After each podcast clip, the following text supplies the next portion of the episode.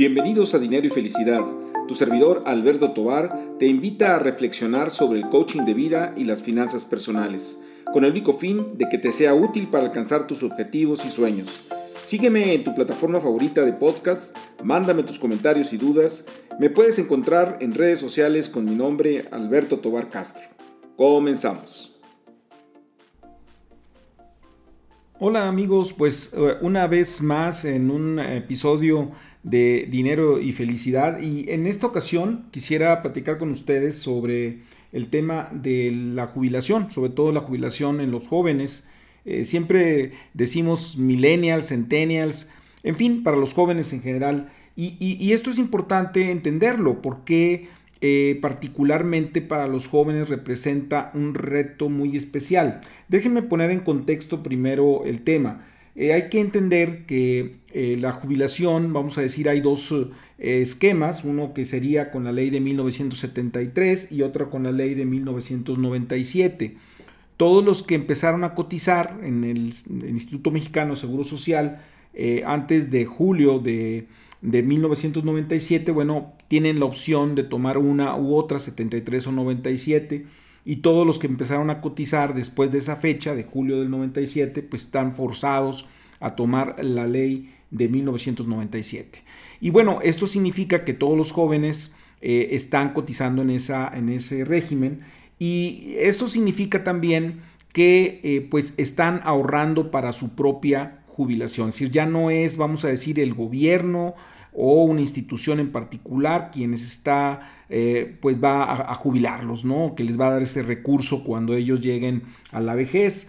Eh, pues eh, lo que ellos hayan ahorrado, los jóvenes hayan ahorrado, es lo que van a poder disfrutar para poder vivir en ese momento. ¿Por qué se dio esto en, nuestro país particularmente? Pero sí se dio en muchas partes del mundo es porque cambió lo que se llama la pirámide poblacional, es decir, cada vez hubo más jóvenes, producto del el crecimiento, vamos a decir, de lo que sería el índice de natalidad en algún momento eh, histórico, y eso hizo que hubo, mucho, hubo, en principio muchos niños, y luego muchos adolescentes, y luego ahora muchos jóvenes, y obviamente eh, pues están, entrando al mercado laboral la mayor cantidad de personas que nunca se había dado.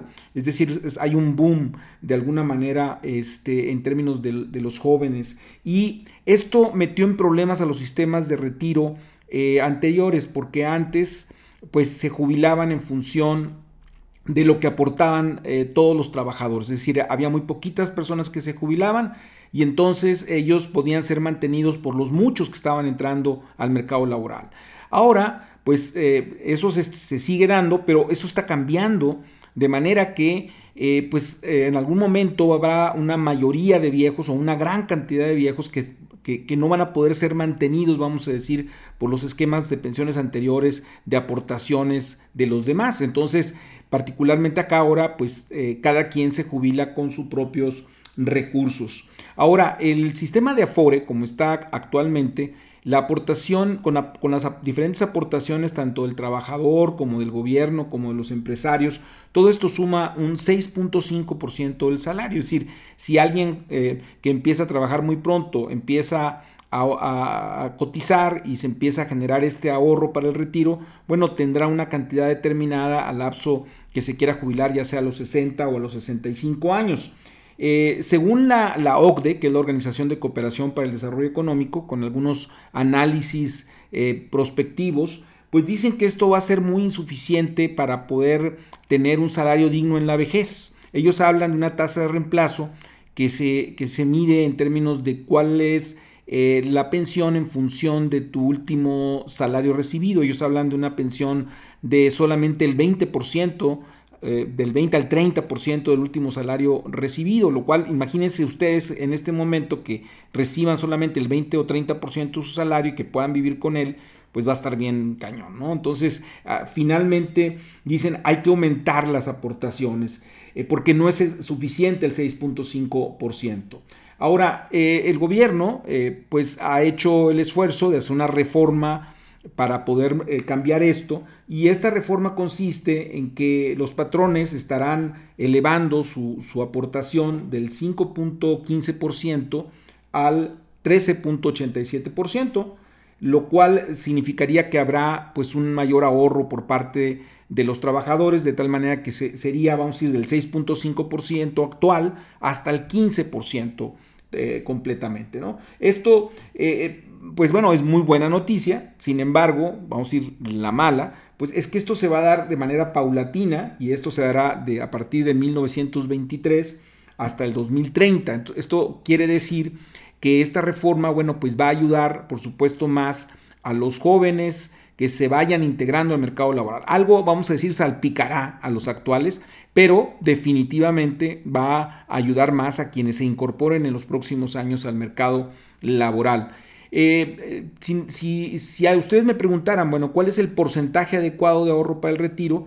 Eh, si bien podríamos llegar en el 2030 al 15% según esta reforma que ya, ya está en vigor, eh, la OCDE, esta organización que les comento con estos estudios, pues hablaban que tendría que ser como de un 18% aproximadamente para tener una tasa de reemplazo, eh, pues vamos a decir eh, viable, ¿no? Que podríamos estar hablando como alrededor de un 80% del último salario percibido. Es, es, importante entender que, que, esto, vamos a decir, ayuda a quienes menos ingreso perciben, ¿sí? Si en algún momento dado ustedes tienen mucho éxito laboral y tienen una, un gran, gran salario, acuérdense que ah, los salarios en términos de cotización están topados. Entonces, pues obviamente, aun y cuando se alcance un porcentaje muy alto, pues de, esa tasa de reemplazo, pues no van a alcanzar a, una, a una pues, jubilación alta como sería su salario. Entonces, al final del día, o sea, que esa es mm, la moraleja fundamental de esto que les estoy platicando, es que hay que hacer un ahorro eh, adicional a lo que estamos eh, pues eh, destinando para, para, el retiro a través de la FORE. Si ahorita estamos en el 6.5% y entonces el, la, la OCDE dice que debe ser un 18%, bueno, entonces tenemos que estar ahorrando aproximadamente un 12%, generando un patrimonio alrededor del 12% para poder tener esa accesibilidad a lo que sería un sueldo digno en la vejez. Por eso creo que es muy importante el tema para los jóvenes. Eh, no es un tema, creo, para angustiarse, pero es un tema para preocuparse desde la perspectiva de la palabra, ¿no? De preocuparse, es decir, ocuparnos antes de que sea necesario.